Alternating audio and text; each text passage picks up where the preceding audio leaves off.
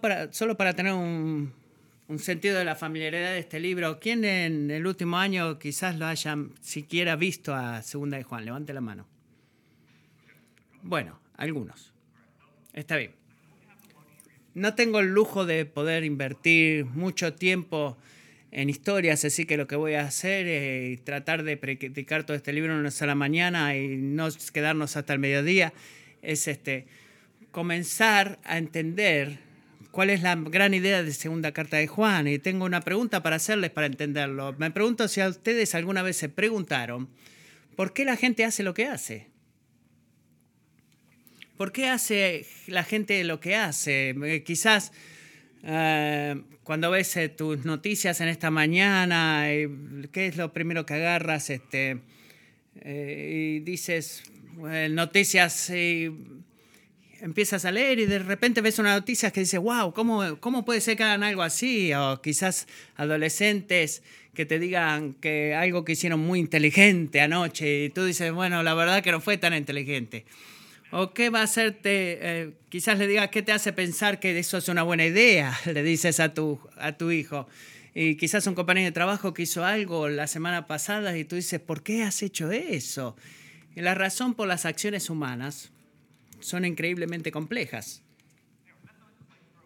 Eh, es verdad eso, que son muy complejas. Estamos, somos almas encarnadas. ¿Qué quiere decir eso? Quiere decir que somos, o nuestras acciones o actividades, son siempre una mezcla intrigante de, espiritualidad y, factores biológicos.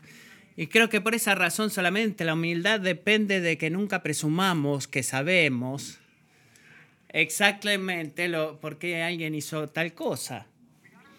Pero debemos recordar esto, amigos, también. La verdad es que no, no tenemos un conocimiento comprensivo de, en cada ámbito de la vida no significa que eh, estemos sin el conocimiento perfecto o correcto. Así que el entender, el no entender algo correctamente, incluso cuando fallamos de, de entender todo lo que significa. Y eso es muy importante que lo sepamos, porque la gente dice, bueno, tú no sabes todo eso. Bueno, sí, es verdad, no sé todo eso, pero ¿sabes qué?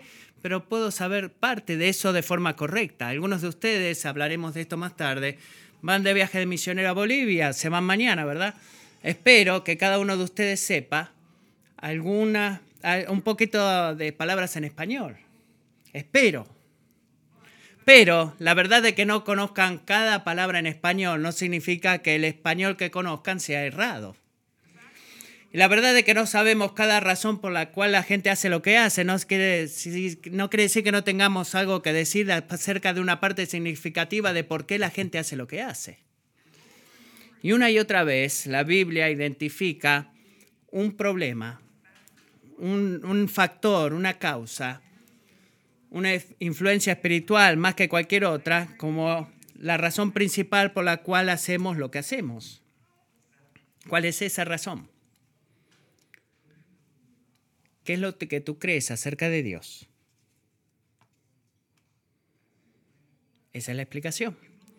Lo que tú crees acerca de Dios, lo que tú crees que lees, lees una y otra vez en la Biblia y apunta a eso y la respuesta a esa pregunta es la explicación principal de por qué tú haces lo que haces. Y el apóstol Pablo en Romanos 1 nos da un gran ejemplo de este. Él específicamente lucha con la pregunta por qué la gente hace esas, esas cosas, qué es lo que causa que nosotros hagamos lo que está mal, incluso cuando sabemos que está mal. Y el apóstol Pablo apunta y concluye en última instancia que tú puedes explicar eso en términos de lo que creemos o rechazamos creer acerca de Dios. Romanos 1, empezando versículo 21. Pues que aunque conocían a Dios, no lo honraron, como ni lo glorificaron como a Dios, ni le dieron gracias, sino que se hicieron vanos en sus razonamientos y necios su corazón fue entenebrecido. Profesando ser sabios, se volvieron necios y cambiaron la gloria del Dios incorruptible por una imagen en forma de hombres corruptibles, de aves, de cuadrúpedos y de reptiles, por lo cual Dios los entregó a la impureza en la lujuria de sus corazones, de modo que deshonraron entre sí sus propios cuerpos. ¿Por qué hacemos eso? ¿Por qué hacemos eso? Versículo 25, porque ellos cambiaron la verdad de Dios por la mentira. Y adoraron y sirvieron a la criatura en lugar del Creador, quien es bendito por los siglos. Amén. A.W. Tozer me gusta como dice que cuando viene a tu, que dice lo que viene a tu mente cuando piensas en Dios es la cosa más importante de ti. ¿Por qué dice eso? ¿Cuál es la cosa, cuál es la cosa más importante para ti? Porque es la cosa que te guía, te, te influencia para ti y, dirige, dirige la conducta de tu vida más que nada en otra cosa, sea que te des cuenta o no. Y este es el tema final.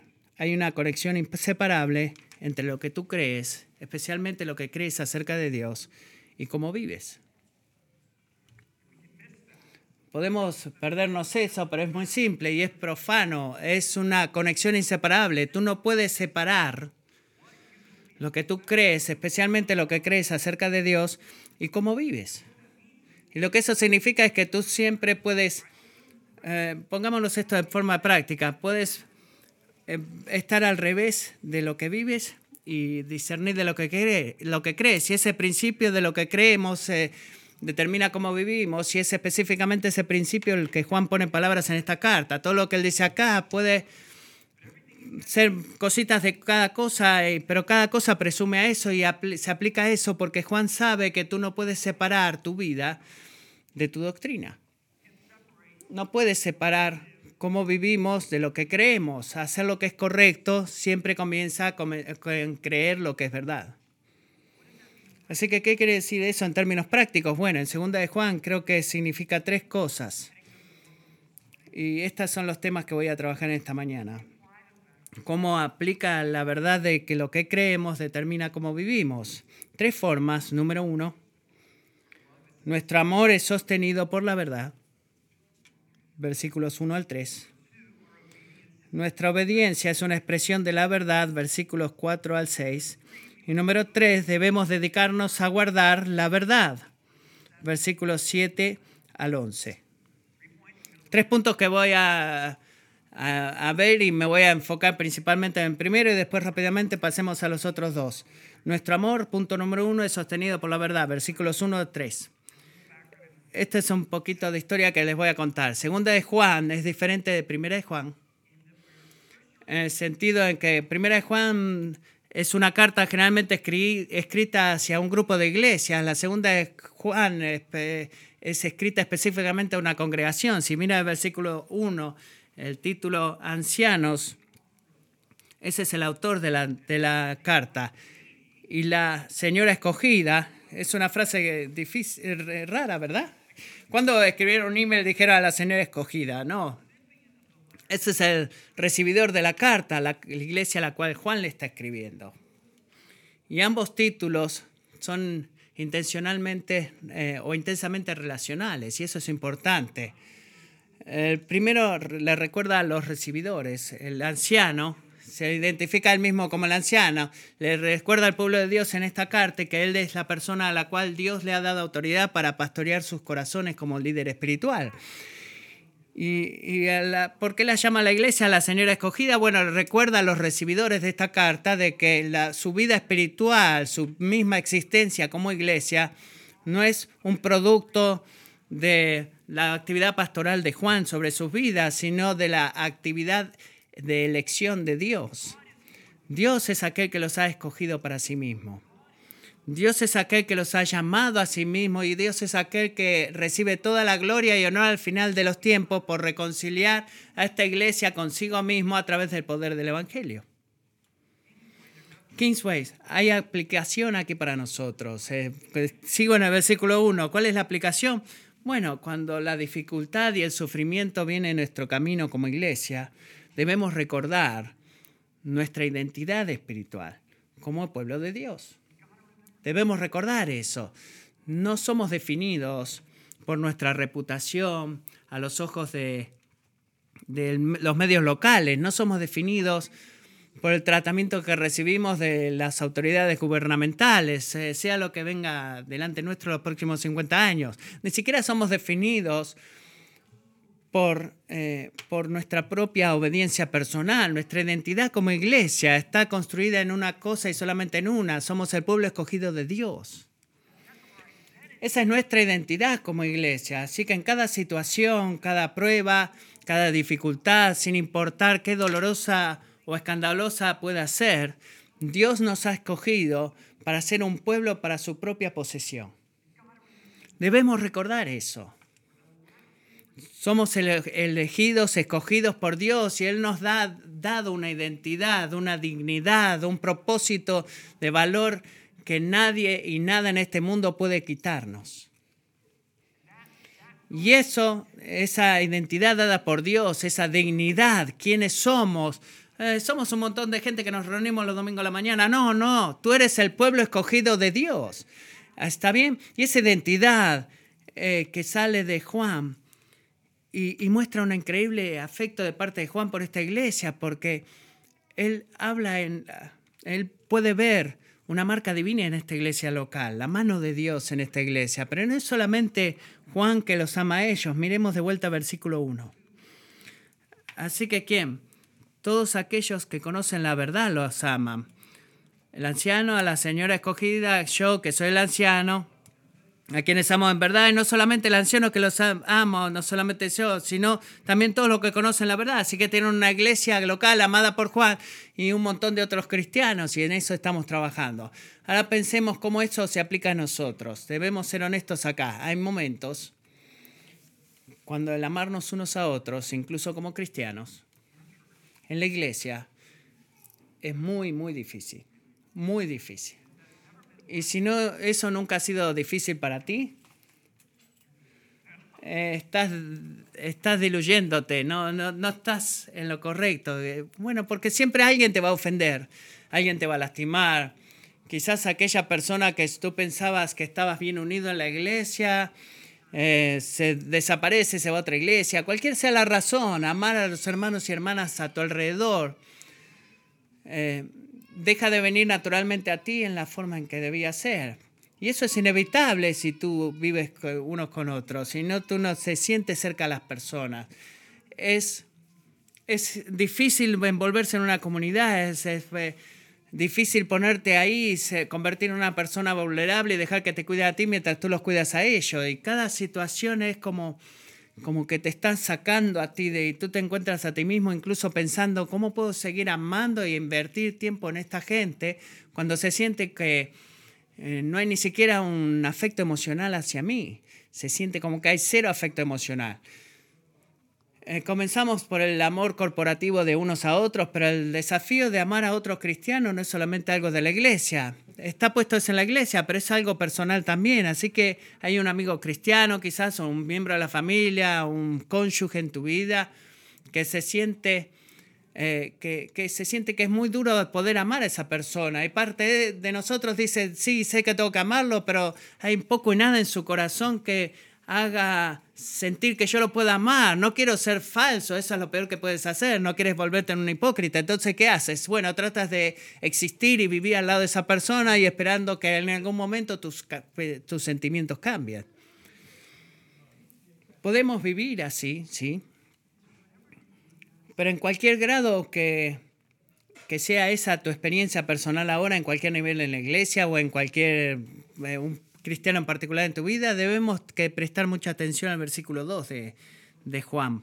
Miremos el versículo 2 de segunda de Juan, que Juan revela el poder que hace que sostenga su amor por esta iglesia local y todos estos cristianos que aman a esta iglesia local. ¿Por qué Juan los ama? ¿Por qué los otros cristianos lo aman? Versículo 2.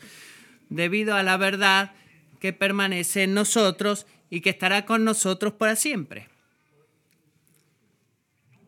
No creo que sea una exageración decir que si podemos recibir lo que Juan en solamente dos versículos nos comunica aquí, va a, transformar radicalmente la forma en la que tú amas a otros cristianos. Así que escuchemos, escucha por favor. Juan nos está recordando en sus propios términos que el amor genuino de unos hacia otros y la expresión en la familia de Dios no es un comportamiento, una personalidad, un, estado social o un nivel educativo o, una, eh, o el color de tu piel o tu etnia. No, sino que es, es el abrazar de la experiencia de que compartimos la verdad del Evangelio. Y eso es eh, lo que nuestra fuente de, amor para amarnos unos a otros, lo que Jesús ha hecho por nosotros. Esa verdad es el fundamento de nuestro amor unos por otros. Nunca tenemos el lujo de pasarnos de eso. Y aunque el amor de unos por otros se siente duro, debemos dirigir nuestra atención de vuelta al fundamento de nuestro amor y la fuente de, amor hacia esas personas, porque es la verdad que nos une como iglesia. Es la verdad que nos une como iglesia y es la verdad solamente la que tiene el poder de mantenernos unidos como iglesia este, entre hombres pecadores. En otras palabras, solo la verdad, del Evangelio tiene el poder para sostener nuestro amor de unos hacia otros como cristianos. ¿Por qué digo eso? ¿Por qué lo digo? Porque solamente la verdad del Evangelio tiene el poder para sostenernos. Escuchen, ese es el primer punto de sostener nuestro amor de unos a otros como cristianos. Bueno, dos razones. Dos cosas que el Evangelio hace. Primero, nos recuerda que tenemos una necesidad común. ¿Cuál es la necesidad común? Soy un pecador y necesito un Salvador, y así también todos ustedes. Eh, tenemos eso en común. Aunque yo esté acá parado hablando y ustedes sentados ahí escuchando, tenemos todo eso en común. Eso es lo primero que hace el, el Evangelio y esta es la segunda cosa que hace el Evangelio. La verdad del Evangelio nos recuerda que tenemos una necesidad en común, pero también una provisión en común. Así que Dios en Jesucristo, que a través de su vida, muerte y resurrección, ha satisfecho nuestra necesidad, habiéndonos reconciliado a todos con Dios. Tenemos una necesidad común, tenemos una provisión común. Así que ¿Cómo puede ser, eh, eh, cómo eso afecta nuestro amor por el cristiano al lado mío o la iglesia a la cual ha sido llamado a servir? Bueno, esto es lo que significa, específicamente esto. Significa que tú amas al cristiano a tu lado, no por lo que ellos son en ellos mismos, sino que amas al cristiano a tu lado porque por la verdad de que ellos son en Cristo. Escogido, un hijo escogido, amado del Dios vivo. Tú no amas a la persona a tu lado, tú no amas a tu esposa o esposo cristiano por lo que ellos son en ellos mismos. Tú los amas por lo que son en Cristo. Y también digo eso y puedo escuchar la voz de protesta que diga, y viene de mí, ¿ok? La puedo escuchar en mi propia mente, pero no me están tratando de la forma, de la forma en la que los cristianos deben tratarme, no me están amando de la forma en la cual el pueblo de Dios debe amar, porque yo debería amarlos si ellos no me aman. Bueno, volvamos de vuelta al versículo 2. Versículo 2, note que Juan nos dice acá, nos amamos unos a otros porque eh, abundamos en la verdad o habitamos en la verdad. No, porque si dijera eso, al decir eso, dirigiría nuestra visión a toda, a toda naturaleza cambiante de la siguiente y a la respuesta sujeta a la verdad, pero no nos apunta a eso. Ahora escuche, debemos responder a la verdad como cristianos, debemos abundar en la verdad o habitar en la verdad, o debemos vivir cada minuto de nuestra vida como penecedores del Evangelio y amar a los otros como Dios dice que lo amemos. Sí, la verdad es esa, absolutamente. Pero sabes que tú nunca vas a poder hacer eso perfectamente. Ninguno de nosotros lo vamos a poder hacer, empezando con tus pastores. Nunca vamos a poder hacer eso perfectamente. ¿Quién entre nosotros puede clamar que abundantemente abunda en la verdad y perfectamente ama uno al otro? Yo no puedo y tú tampoco puedes. Así que escúchenme aquí. Si nuestro amor por unos por otros depende de nuestra habilidad para abundar en, o habitar en la verdad, entonces estamos en un gran problema, estamos construyendo una casa sobre la arena. Pero eso no es lo que Juan dice. Alabado sea Dios, porque no es lo que Juan dice. No miramos de vuelta al versículo 2. Dice, no nos amamos unos a otros porque fielmente habitamos en la verdad, sino que nos amamos unos a otros porque la verdad habita en nosotros. Y eso es lo que él está diciendo. Es lo opuesto de lo que este, debemos pensar. Juan versículo perdón, 14, 16. Entonces yo rogaré al Padre y Él les dará otro consolador para que esté con ustedes para siempre. Es decir, el Espíritu de verdad. Juan escribió eso en el Evangelio según San Juan. ¿Crees que está conectado al versículo 2? Porque la verdad que abunda en nosotros, que permanece en nosotros, estará con nosotros para siempre. El Espíritu de verdad, volvemos a Juan a quien el mundo no puede recibir porque ni lo ve ni lo conoce, pero ustedes sí lo conocen porque mora con ustedes y estarán ustedes. Así que recuerda esto, amigo, cuando tú decides, sea que amar a otro cristiano que te ha lastimado, te ha defraudado en alguna forma, recuerda la cosa más significativa de acerca de esa persona, que no es lo que ha hecho o haya dejado de hacer hacia ti. La cosa más significativa de esa persona es lo que tu Dios y su Dios ha hecho por ellos. Él los escogió, los llamó. Quizás te siente que no quieres que sea su amigo en Facebook, pero Jesús lo ha salvado. Jesús ha salvado a esa persona. Él incluso está ahora trabajando, purificando a esa persona, incluso cuando tú te sientes que están huyendo a la dirección contraria. A través del Espíritu de verdad, esa persona, ese cristiano que es difícil para ti amar, no es nada menos que el lugar de habitación de Dios.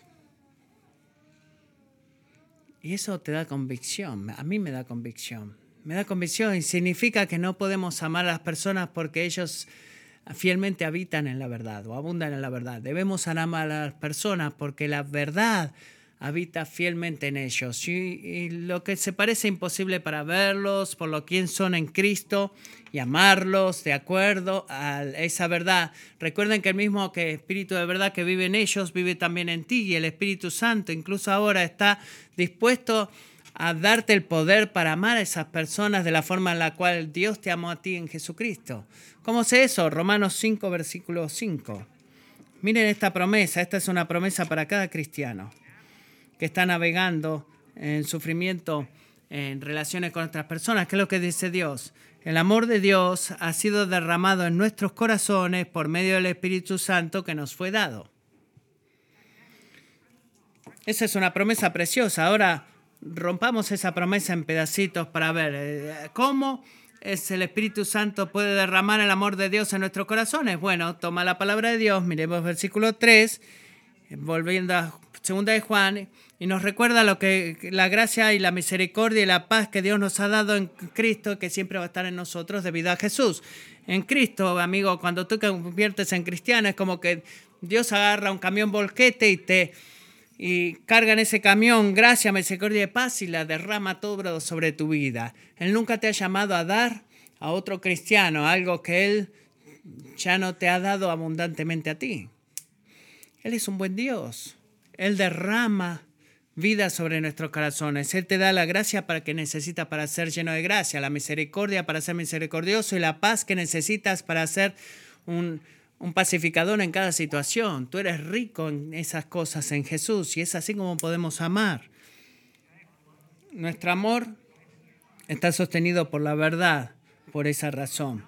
Si tú no escuchas nada más en este punto, escucha esto.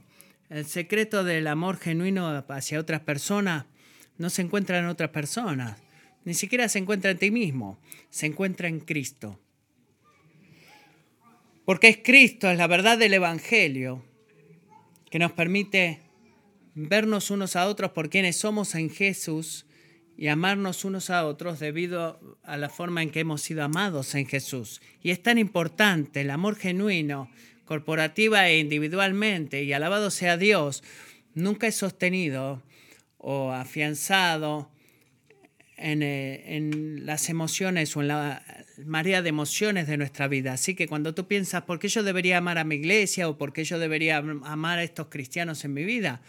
No mires al versículo 2 de cómo ellos se sienten acerca de Dios, sino que mira la verdad. Porque de la verdad que abunda en nosotros estará con nosotros para siempre. Amigo, tú amas amar a tu iglesia, a tus amigos cristianos por la verdad que hay en Cristo y tú vas a encontrar una hermosa fuente para tu vida que nunca se va a vaciar. Va a estar contigo para siempre. La verdad nos sostiene. El amor es sostenido por la verdad. Esa es la primera forma en la que Juan nos recuerda que lo que creemos determina cómo vivimos. Y esos son solamente tres versículos. Punto número dos. Nuestra obediencia es una expresión de la verdad. Si nuestro amor está sostenido por la verdad, nuestra obediencia es una expresión de la verdad. Miremos el versículo 4, segunda de Juan 4. Mucho me alegra al encontrar a alguno de tus hijos, miembros de la iglesia, andando en la verdad, tal como hemos recibido mandamiento del Padre. Ahora, esa es una frase muy interesante. Caminando en la verdad, andando en la verdad. ¿Por qué? Porque típicamente pensamos que andar o caminar es algo que hago en mis zapatos, tú caminas en los zapatos. y tú sabes la verdad. Si tú nunca has estado en la iglesia antes y tú ves esta frase andando o caminando en la verdad y tú dices, bueno, está bien, eh, eso es una licencia política, no sé. Pero Juan deliberadamente habla de la verdad este, como algo que estamos andando, de tal forma que en medio de estos versículos, andando en los mandamientos o caminando en los mandamientos, aparece tres veces, versículos 4 al 6. Así que quiero analizarlo muy específicamente, qué significa andar en la verdad o caminar en la verdad. ¿Qué nos dice Juan en esto cuando dice andemos en la verdad o andando en la verdad? Creo que nos recuerda algunas cosas. Número uno. Número uno, el cristianismo no es una opción religiosa, entre otras eh, opciones religiosas valiosas eh, e iguales a esta, no ese es el caso. Es la verdad. El cristianismo es la verdad, lo que significa que todas otras creencias que compiten eh, o, o reglas son qué? Son mentiras. Son mentiras. No debemos pedir perdón por decir eso. Eh, se hace más difícil poder decir eso en nuestra cultura, en no sentirnos avergonzados y que tenemos que pedir perdón, pero es verdad que es mentira. ¿Saben por qué debemos estar dispuestos a decir eso? Porque es verdad, porque no, hay, no existe tal cosa como caminar en la verdad y que aplique claramente de caminar este, en la verdad. Eso es caminar en la mentira el que escoge otra religión. Eso nos recuerda que el cristianismo no es solamente una opción religiosa, sino que es la verdad. Así que cuando Juan dice andando en la verdad o caminando en la verdad, por favor escuchen esto. Él no dice si es eh, verdadero con ti mismo o vivir con lo que tú crees que es verdad. No, Él nos recuerda de que hay creencias que son objetivamente verdad y hay creencias que son objetivamente falsas. Y él lo dice, asegúrense de que tu vida está viviendo en respuesta a la respuesta a las creencias de que son objetivamente verdad. Y esta es la segunda cosa que dice también, mandando la verdad. Él nos recuerda que la pregunta de lo que creemos son verdad, lo que algunas veces escuchaste en tu espacio, Matthew. Y no son misterios, esas verdades no son misterios, la verdad no es misterio, ¿por qué no? Porque la verdad ha sido dada a conocer y claramente revelada en qué? Los mandamientos que se nos ha dado por el Padre, versículo 4. encontrar a alguno de tus hijos andando en la verdad tal como he recibido mandamiento del Padre. ¿Qué quiere decir eso? Bueno, que los mandamientos que el Padre nos ha dado no son estatutos arbitrarios de lo que podemos hacer o no podemos hacer. No son eso, se pueden sentir así, pero no son eso. ¿Cuál es el mandamiento de Dios? Establece y distingue, establecen y distingue lo que es verdad de lo que es falso. El tipo de vida que es edificada en la verdad de la vida que es edificada en una mentira. Y creo que es muy fácil olvidarnos de que esos son los mandamientos de Dios. Si tú eres un adolescente o un joven adulto, especialmente, que, está, que ha crecido en la iglesia. Así que voy a hablar contigo directamente en este momento. La Biblia puede sentirse como un montón de eh, barreras eh, que se nos ponen adelante. Bueno, una lista de lo que, por ejemplo, no pases esta línea. Y la vida cristiana se convierte en este tipo de juego en el cual tú tratas de divertirte lo más que puedes sin cruzar ninguna de estas líneas o estas barreras, estas vallas. Quiero que pedirte que levantes la mano. O no te voy a pedir, perdón, que levantes la mano, pero creo que hay muchos de ustedes que están pensando eso, incluso los mayores, si somos honestos, y han estado ahí en esa situación. Pero eso no es lo que significa seguir a Jesús. No es lo que significa seguir a Jesús. Seguir a Jesús significa mirar los mandamientos de Dios como la palabra revelada de Dios para decirte lo que es verdad y en cada situación y el escoger abrazar esa verdad y caminar en la verdad sometiéndote a los, sometiéndote a los mandamientos de Dios. Y eso es lo que significa seguir a Jesús. No planeamos, no planeamos jugar el juego de atravesar las barreras, no. Estamos siguiendo a Jesucristo. Y recuerda eso. Voy a ilustrar esto de la siguiente manera. Cuando venga de África está en mi, en mi mente. Voy a pasar cerca de 30 horas eh, volando en las próximas dos semanas. Tan preocupada, de, tan preocupada de llevar la almohada de, de viaje y es parte de, este, de mi necesidad en este viaje. Y me pregunto qué sucedería si estamos en el avión y tú El piloto se pone en el speaker mientras estamos esperando despegar en Dallas, en Washington, y dice, buenos días amigos.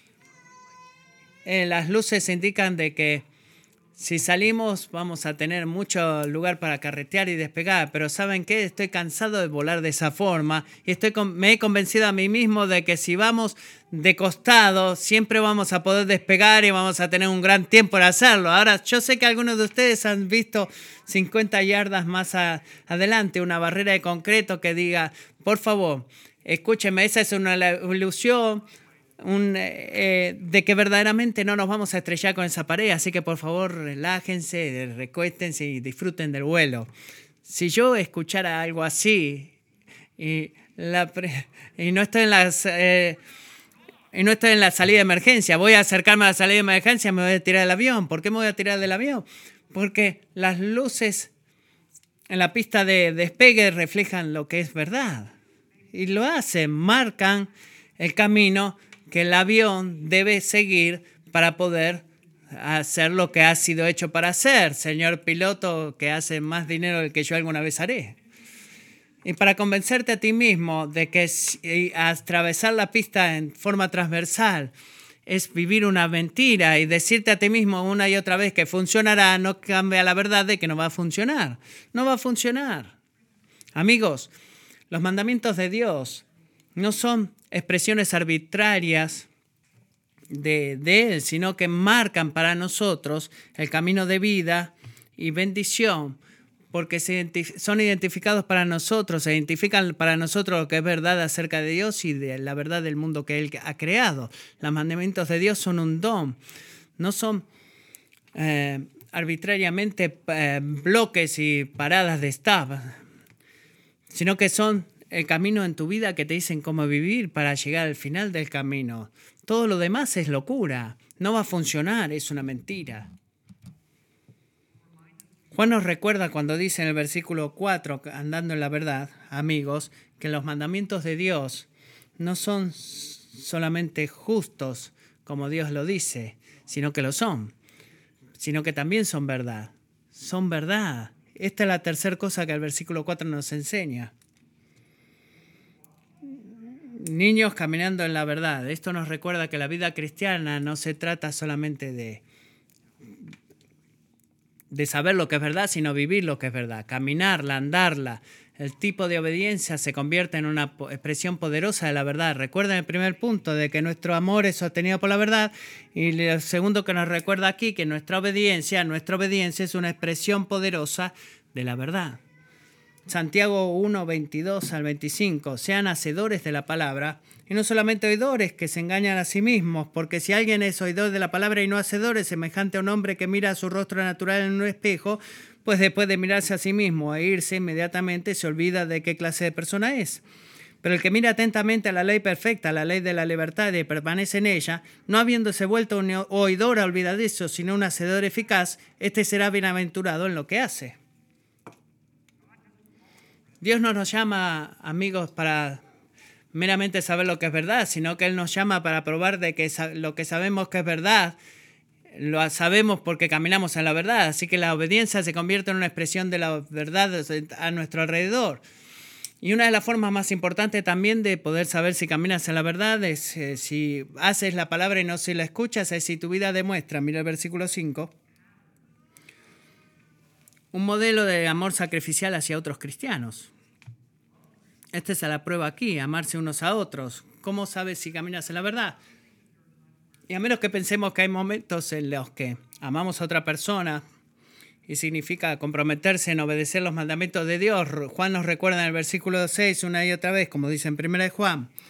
Y este es el amor, que es el amor, que andemos conforme a sus mandamientos. Así que, ¿qué significa eso? Significa que Dios nunca, nunca, nunca te va a decir que hagas algo en el nombre de amar a otra persona que viole cualquiera de los mandamientos de Dios. Nunca. No importa si esa elección se siente que es una expresión de amor o se siente una expresión de amor a ellos, si lo que tú estás por hacer viola la palabra de Dios, entonces tú de ninguna forma posible estás amando a esa persona. Tú estás odiándola, aunque no se sienta de esa forma. Tú no estás practicando el amor, estás practicando el odio. La única forma en la que amamos a la gente a nuestro alrededor es si obedecemos los mandamientos de Dios y que nos ayuda a hacer lo mismo. Cuando vivimos de esa forma, amigos, nuestra obediencia, nuestra obediencia amorosa se convierte en una expresión poderosa de la verdad. Así que recuerden la idea mayor, la forma en la que vivimos eh, nos dice lo que creemos, así que la forma que lo hacemos es nuestro amor es sostenido por la verdad y para los cristianos significa que la obediencia es una expresión de la verdad, así que el amor está conectado a la verdad, lo que creemos, la obediencia está conectada a la verdad, lo que creemos, y escuchen el punto final, el cual es tan importante como los dos primeros puntos. Debemos dedicarnos a guardar la verdad. Versículos 7 al 11. ¿Por qué esto es importante? Bueno, es importante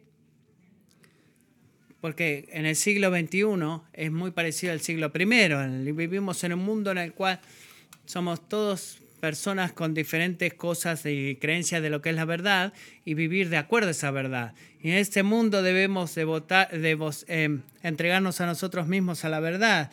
Versículo 7, Juan nos advierte específicamente de maestros falsos que buscan convencer a esta iglesia de que la encarnación era una ilusión, de que fallaban en confesar de que Jesús vino en la carne y eso era una herejía prominente del siglo I, de que, primero, de que Jesús nació, eh, pero no hay forma de que ese era el Hijo Eterno de Dios en cuerpo humano, ¿verdad? ¿Cómo?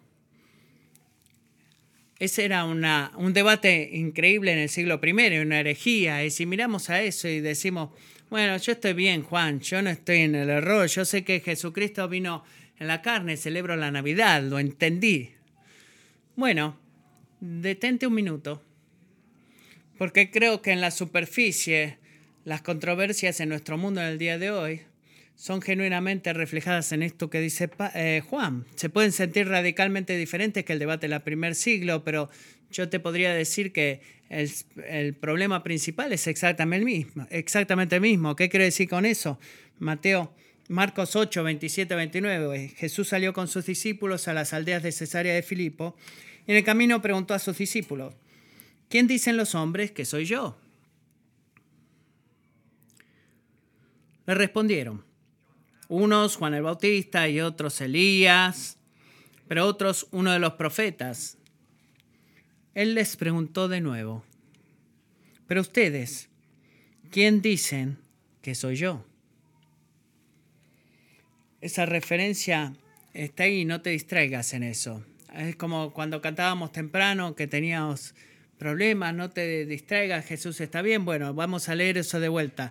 Jesús hablando con sus discípulos, Marcos capítulo 8, 27 a 29 ¿Quién dice la gente que soy yo? Algunos, eh, eh, Juan el Bautista, Elías y otros los profetas, y él los miró a los ojos y les dijo, pero ustedes, ¿quién dicen que soy yo? Ese problema nunca ha cambiado. ¿Quién dices que soy yo? ¿Quién dices tú que es Jesús? Esa es la controversia en el primer siglo y sigue siendo la misma controversia en el siglo XXI.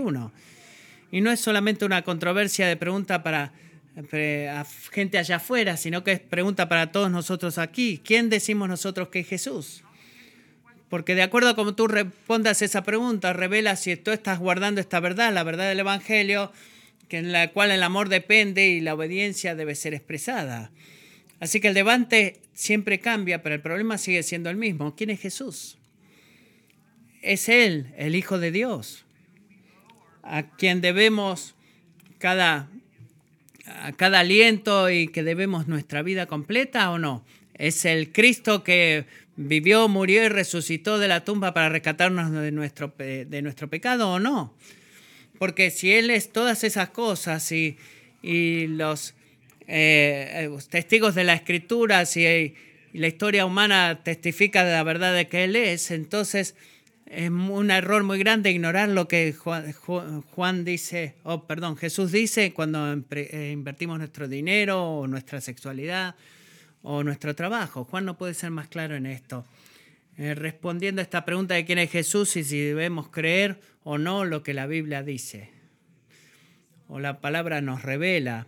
Versículo 9, todo el que se desvía y no permanece en la enseñanza de Cristo, no tiene a Dios. Debo confesar que no soy un gran fanático de las antigüedades. En general, me gustan las cosas que son nuevas y limpias y pulidas. Las antigüedades a menudo no son así. Entiendo que muchas personas muchas veces lo aman, pero amigos, en un mundo en el cual tendemos a crear lo que es nuevo y estamos por celebrar el décimo aniversario del iPhone, debemos seguir a Cristo. Y seguir a Cristo significa clamar por cosas que son viejas y no dejarlas, no soltarlas. Porque es en Jesús, es en el Evangelio. Eh, en la vieja historia en la cual Dios se revela a sí mismo. Así que si tú ignoras los mandamientos de Cristo y tú rechazas a Dios mismo, pero si tú abundas en los mandamientos de Cristo y vives a la luz de lo que Él dice que es verdad, ¿qué es lo que va a suceder? Tú vas a tener relación con Él. Miras el final del versículo 9, con el Padre y con el Hijo. Así que, de forma muy práctica, ¿qué ¿Qué es lo que, cómo se ve el guardar la verdad del Evangelio? Creo que hay dos cosas muy fáciles de decir. Oh, sí, yo guardo la verdad del Evangelio.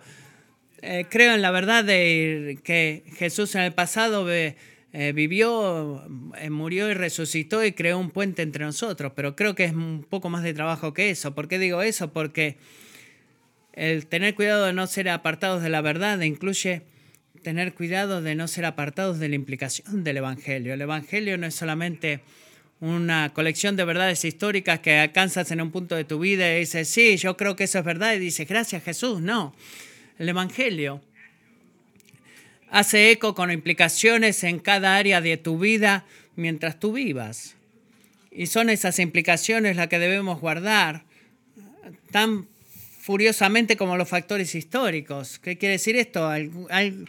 uno en esta semana alguno de ustedes va a ser tentado a tener miedo. Es muy fácil para ti alejarte de creer de que Dios conoce tu necesidad y va a ser un proveedor fiel porque Él es un buen padre. Va a ser para muchos de ustedes fácil alejarse de esa verdad.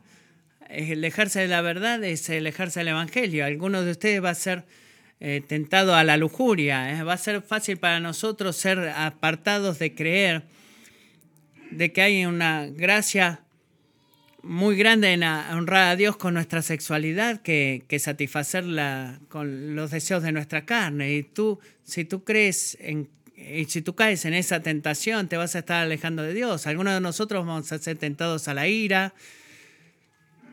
Y va a ser fácil alejarnos de creer que Dios es soberano en cada situación, que Él está trabajando en todas las cosas para nuestro bien. Y cuando Juan dice en el versículo 8, tengan ustedes cuidado para que no pierdan lo que hemos logrado, sino que reciban abundante recompensa, es de eso que está hablando.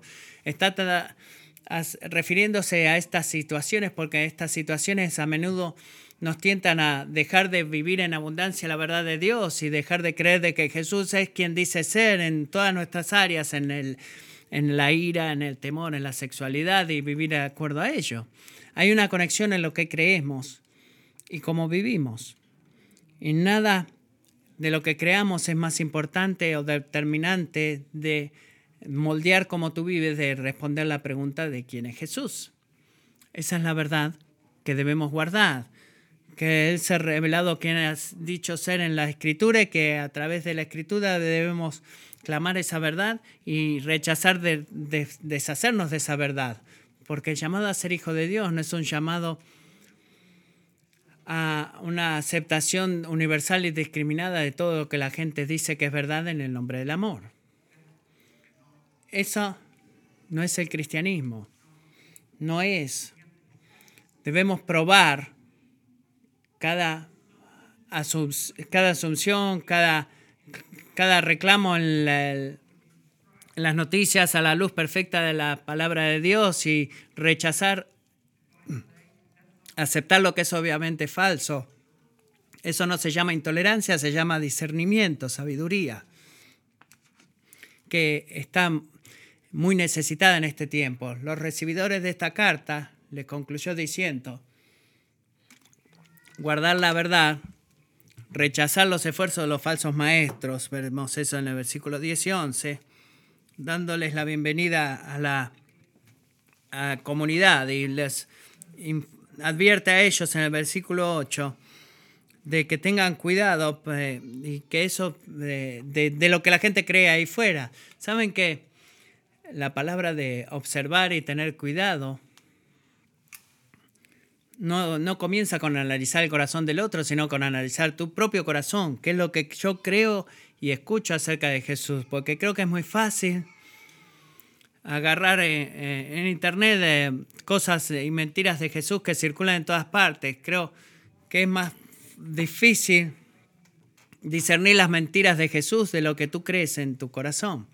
Y debemos comenzar ahí y rechazar, eh, movernos de ese lugar. Así que el versículo 8 nos exhorta a hacer todo lo posible y hacer esto, de tener cuidado, que no nos preocupemos mucho en observar una cultura y dejar de observar, observarnos a nosotros mismos. Y eso es tan importante. Tú no puedes separar lo que crees de cómo vives. Eso está todo sobre el libro de Segunda de Juan y se juega de diferentes formas en la verdad de que nuestro amor está sostenido por la verdad. Tú no puedes amar genuinamente eh, apartado de creer lo que es verdad del Evangelio. Y la obediencia como cristiano es una expresión de la verdad. Tú no puedes separar del amor de la verdad y tú no puedes obedecer la obediencia de la verdad. Y debido a eso que debemos hacer, debemos guardar la verdad. Y es donde terminamos. Es por lo cual Juan nos exhorta a hacer esto. Así que oremos y pidamos ayuda a Dios para poder cumplirlo. Padre Celestial, te damos gracias por una hermosa palabra.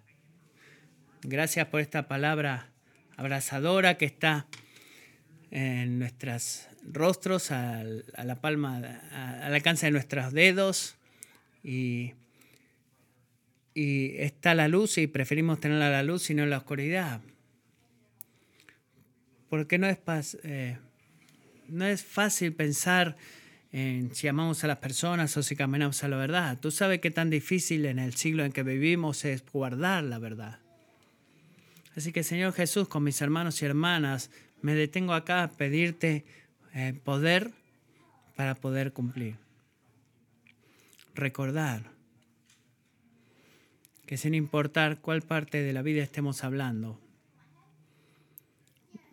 llega el punto en lo que creemos y Padre, que tú nos hagas lo suficientemente humildes para poder reconocer que detrás de nuestro pecado, de nuestras elecciones sin sabiduría, hay una lucha para creer lo que es verdad y rechazar lo que es mentira. Señor, oro que nos ayudes a ver nuestra vida de esa forma, que podamos salir en esta semana armados con tu palabra eh, clamando a la verdad para discernir muy cuidadosamente lo que es verdad de lo que es falso.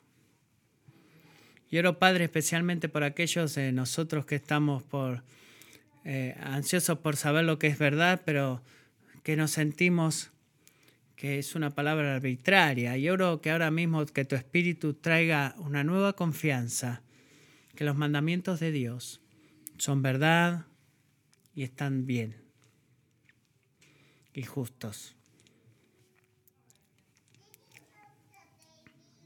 Señor, solamente tú puedes hacer estas cosas. Gracias por llevarnos en esa dirección con tu palabra el día de hoy. Continúa haciéndolo. Amén.